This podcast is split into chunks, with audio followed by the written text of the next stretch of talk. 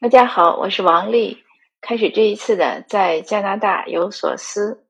那有听友呢留言说让我说说卡尔加里。卡尔加里呢我没去过，我有同学在那儿，所以没去过的地方呢就没法说，完全没有概念。也有听友留言呢说让我说说公校和私校的对比。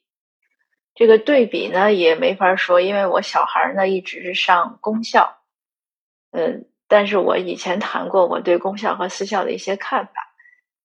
那我今天想说什么呢？今天早晨的时候，有一位朋友突然看到我又在发泼咖啡案要去庭审的信息之后呢，就私信我说：“他说你不觉得你就是大概意思吧？他就说你不觉得你为这个事儿花了太多的时间了吗？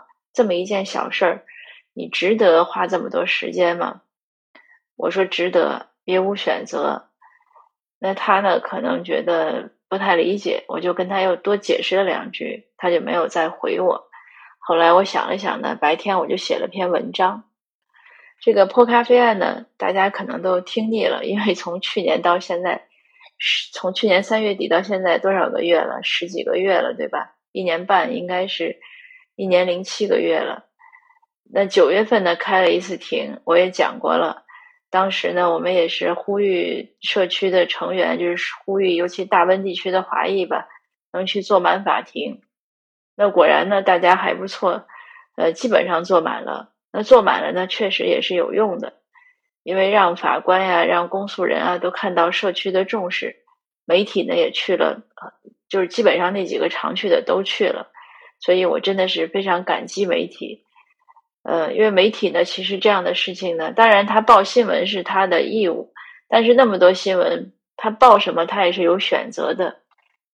像这个案子拖了这么久，他们能一直坚持报，我都觉得很有毅力。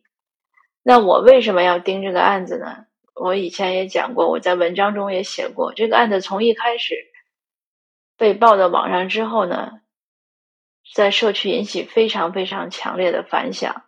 我肯定也是那些呃非常气愤的人中的一一员。我当时是很又生气又着急，因为从二零一九年以来，其实当时就有过这样的，就是有过类似的这样的事情。那像这个破咖啡案的这个被告吧，他二零一九年他骂 F Chinese 的话，就在网上就已经拍到那个视频，你查一下，现在还能看到。但是呢。没有什么人把他怎么办？好像就是法律也没有一个制裁，他还这么嚣张。二零二一年呢，又有泼咖啡案，然后这个事儿又上了网。我当时就是一个很明确的想法，我想呢，这样的事情其实这样的信息上网越多，又没有被处理，这个对我们非常不利。这个就会让人形成一种印象，那就是你有气儿，你不满的时候，你就去找华裔或者亚裔去撒气儿，没关系，不用承担。任何责任的，你像同样的案类似的事情，在列治文呢，也是应该是去年有一个后来查到是一个华人，他在一个眼镜店的那个呃门上就画了一个一个画儿，就是说吊死黑人，这当然是非常严重的种族歧视了。呃，但这个事情呢，很快呢进展也很顺利，这个案子判的也很快，他被判了六个月。那我认为呢，这六个月呢是应该判的，因为他这是仇恨罪。但是你反观呢，对于华人、对于亚裔这样的案件就没有这么快。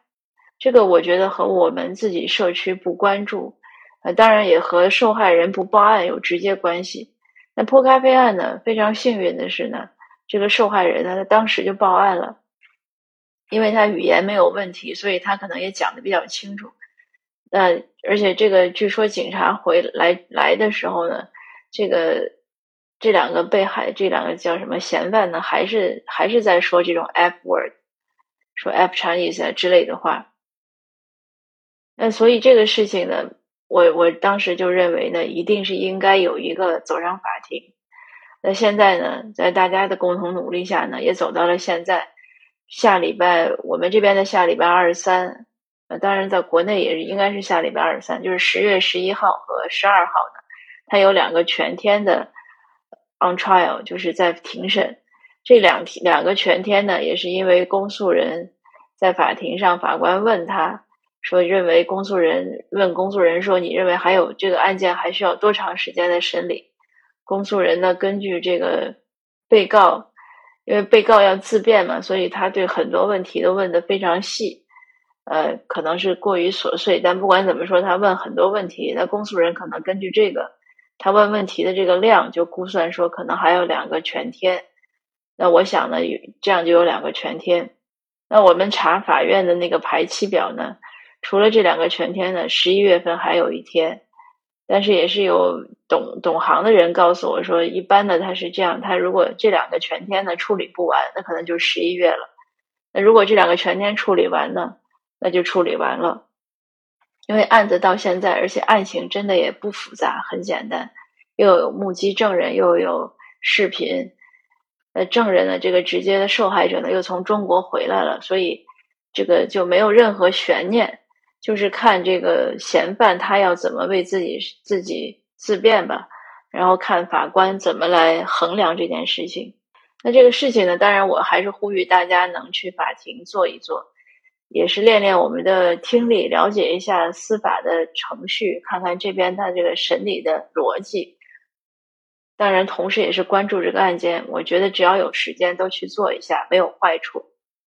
因为你来加拿大生活嘛，也是要体验各方各面的。你说，如果不是上班，只要不是上班呀，没有什么硬性的约会，比如说要去看医生啊、看牙呀之类的。那如果只是说买个菜，或者说今那天上午或者那天下午我想去玩儿，那我其实都呼吁可以牺牲一下这个个人的休闲时间来法庭坐一下。因为就像我今天早晨听新加坡那个总理李显龙的，他在他们新加坡国庆的讲话上，他讲了，当然他讲的是国际形势啊，讲的是新加坡的问题，但是他有一些话，我认为可以说放之四海皆准，尤其是适用于我们这个反歧视工作。他其他其中有一句呢，就是说，你如果不替自己发声，没有人能代表你去发声。这句话我认为很重要。尽管这个案件我一直在盯着，但是我认为社区的成员呢，应该都积极发声。所以，我想我那个朋友呢，当他好心劝我不要为这个事情花那么大精力的时候，我更希望呢，他能抽出点精力去盯一下这个案件，因为这个案件呢，关系到可以说每一位华人。加拿大呢是一个判例法国家，如果这个案件有一个妥当的判决呢，以后类似的案件也会可以参考。这个案件呢，应该是涉案人，就是我们说这个嫌犯或者是被告呢，出现的在其他案件中都没有出现的一个因素，就是他骂了 F Chinese。因为在其他有判的，现在我知道的两个新冠疫情期间的针对亚裔或者华人的歧视，现在有两个案件，一个是涂鸦。新冠疫情刚开始的时候，有一个流浪汉在唐人街的。文化中心，中华文化中心的玻璃上，嗯，涂满了四扇玻璃，写了 “Q Chinese” 之类的话。那为这个呢，他被判刑了。那另外一个呢，就是大家可能也看到，那个便利店里有一个白人的壮汉，五十多岁，把一个华裔的老老头吧，老先生，就给拎出去推倒了，还就是拎出去扔在那儿又推倒了。那这个事儿呢，呃，应该是不算判，就罚了一百块钱。因为一说这个白人后来他认罪了，当然法官有他的考量，嗯，但是所有这两个案件中的没有出现他们公开的辱骂的这个这样的一个情节。那泼咖啡案呢，呃，他的一个典型的情节就是他在公开的辱骂，就是他在说这个都叫 hate speech，就是仇恨语言。那如果这个案子呢有一个妥善的判决。或者说，即使说我们认为他判的不够严格，但是这个案子本身走上法庭，它的意义就在这儿。那以后的人，你如果再在公共场合说这样的 hate speech，那就要考虑你的行为可能会受到法律的制裁。因为从加拿大刑法上来说，在公共场合说 hate speech，说这样的仇恨语言，就属于仇恨罪。但是在警局的具体的执法过程中呢，好像不是这么严格，他们可能有一些对法律的理解不同。当然，我也是听法律专家说的。那在这个案子呢，就是上次九月份开庭的时候呢，检察官已经明确的提出来，他说这个案件呢，他希望法官能考虑到 hate motivation，就是叫犯叫仇恨动机。他的这种仇恨动机怎么体现呢？就是因为他说了 F Chinese 这样的仇恨语言。那在这样的情形下呢，希望社区的成员，就是希望广广大的华裔能对这种仇恨语言有一个明确的认识，不要认为这只是简单的被骂了一句，呃，我忘了就算了，或者忍一下，或者什么狗冲我叫一叫，我还冲他叫一叫嘛，不是这样的问题，因为在法律上已经有这样的界定，如果我们还不重视，那我们真的是有点自取其辱，或者不够自重了。当然，我这个话可能说的有点严重，有的人不爱听。但是呢，我认为从法律上看呢，事实就是这样。现在呢，连 Richmond 的 RCMP，就是 Richmond 的警局和市政府都鼓励，如果你受到歧视呢，你要去报案。那之前呢，他们的态度不是这样，所以也看到这两年随着反歧视工作的加强吧，随着社区呼声的增加，包括媒体的支持，那整个从司法系统。市政系统也会有了一些变化，这都是一些令人高兴的进步。但是，所有这一切呢，不是白来的，是靠我们努力来的。那因此呢，还是希望大家能再接再厉，就是做我们认为应该做的事情，把它做好。其实这个事情也不算难。我讲另外一个故事，我之前也可能讲过，在我采访就差你一票的这个过程中呢。呃，Surrey 素里的一个候选人，他叫 Jazz，他曾经当过一届的国会议员，他现在来竞选市议员。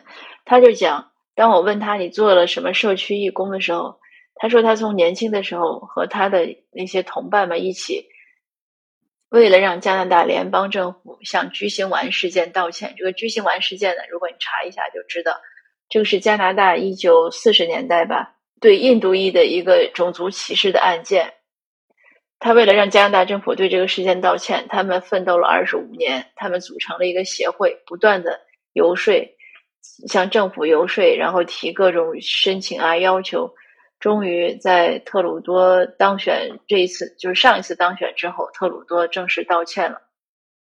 那相比他们的二十五年，那我们华裔这一个一年多的坚持，其实真的算不了什么。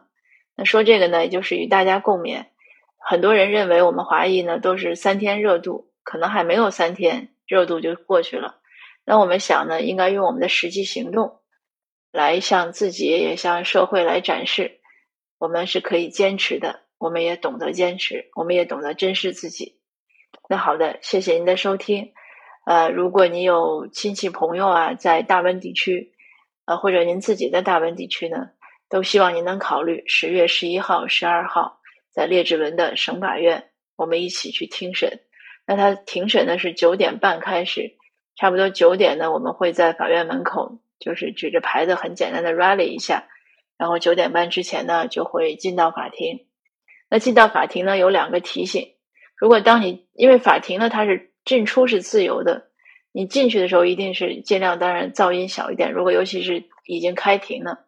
那如果法官在座位上的时候呢，无论进出呢，都要对法官先鞠个躬。如果进呢，就是对法官鞠个躬，你再坐下；如果出呢，就是站起来走到那个过道中间，对法官鞠个躬，然后再离开。呃，鞠躬呢不是用不用需要九十度，大概有一个意思就行了，这是展示一个对法官的尊重，也是一个法庭的规矩。另外呢，法庭中呢，它是要求你关闭手机的，严禁录音、录像、照相。